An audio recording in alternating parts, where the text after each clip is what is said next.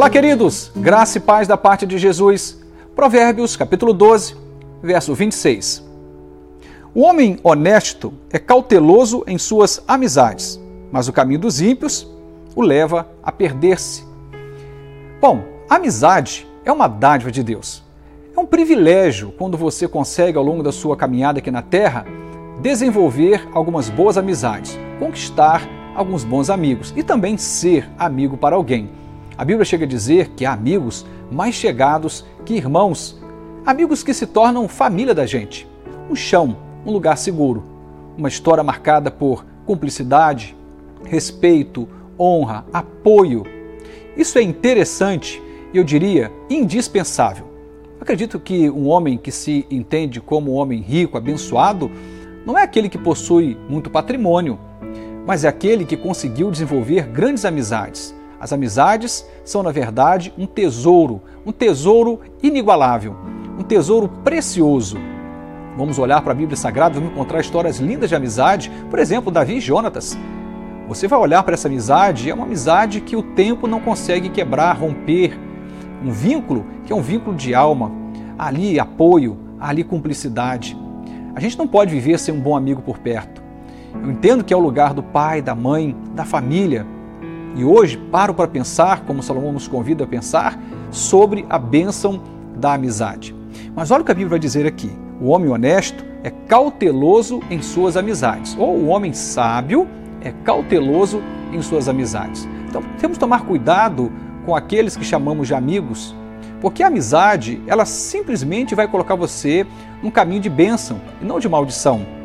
Não vai ah, subtrair nada da sua vida, mas vai agregar não vai trazer para você prejuízos, mas vai trazer para você prosperidade. Uma boa amizade não vai te roubar o sossego na alma, a paz de espírito, vai te dar alegria. Eu entendo que, como toda relação humana, até mesmo nas amizades, encontraremos os altos e baixos, até porque somos humanos e isso faz com que eu erre, o outro erre, e é natural que hajam ah, alguns acertos para serem feitos na jornada de dois bons amigos.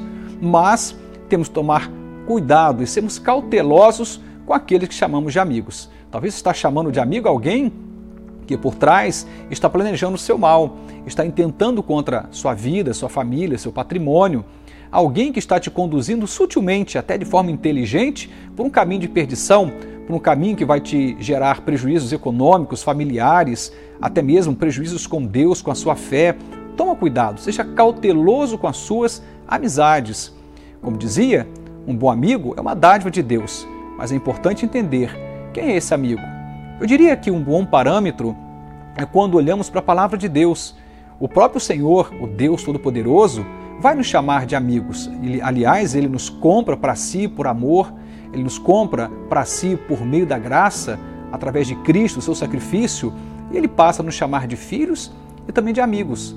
E essa amizade fala de um Cristo que vai às últimas consequências para provar esse amor e essa amizade que ele desejou ter com o ser humano por meio do seu sacrifício, por meio da sua entrega. Ele chega ao ponto de ir à cruz e morrer em nosso lugar.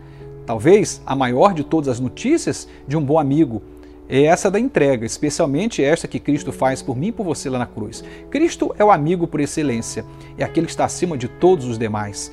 Mas junto com Cristo, nos dá o privilégio de termos pessoas que nos cercam, que nos rodeiam e que vão também fazer esse caminho da entrega, às vezes até do sacrifício, para que eu e você tenhamos paz na vida, para que eu e você possamos encontrar chão na vida, também precisamos de bons amigos.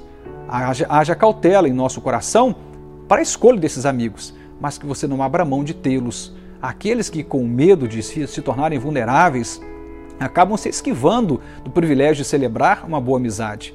Mas a amizade, como eu dizia, é um presente, é um tesouro, é uma dádiva de Deus. E aquele que encontrou um bom amigo, certamente encontrou uma dádiva, um tesouro muito precioso da parte do Senhor para nós.